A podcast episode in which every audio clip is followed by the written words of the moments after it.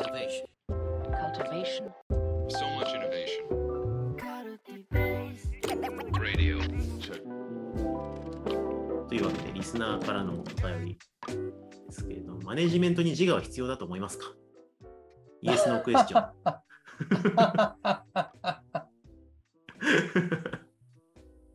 自自我の定義もあると思うんですよね。なんか自我の定義もいろいろあると思うんですけど、まあ、結論から言うと、あの、あった方が、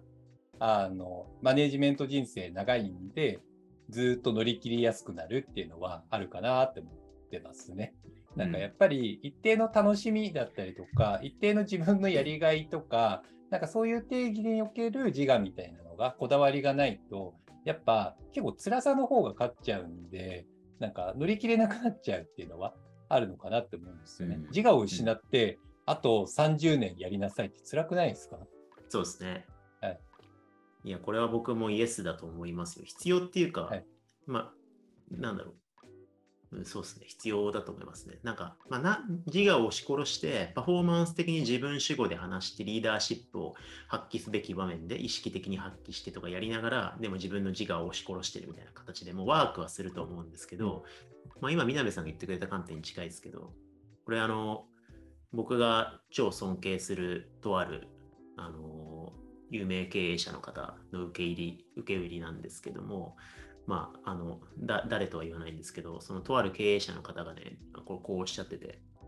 感銘を受けたんですけど、もう経営なんて普通にやったらめちゃくちゃ大変でめちゃくちゃつまらないんだから、そこに自分がどうしたいかっていうことを込めないとやってらんないよみたいな。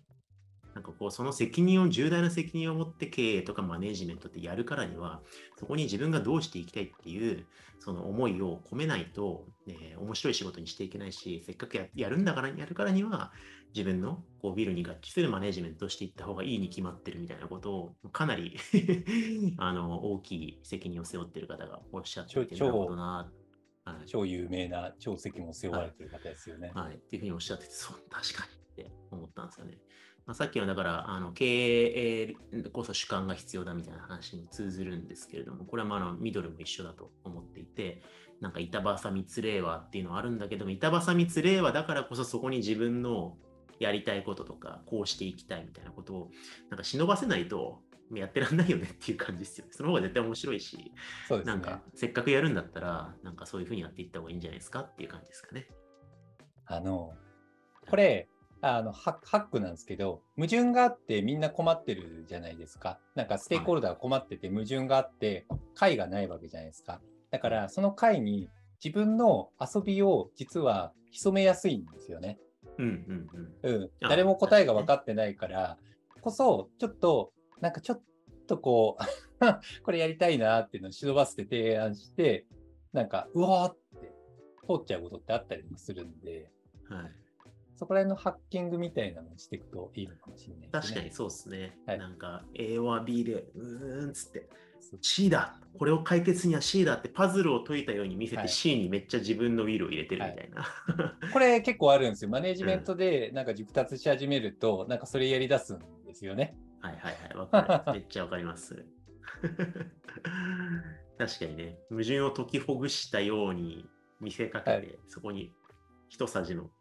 ウィルを持っていくみたいなね。ちょっと。そうそうそうそう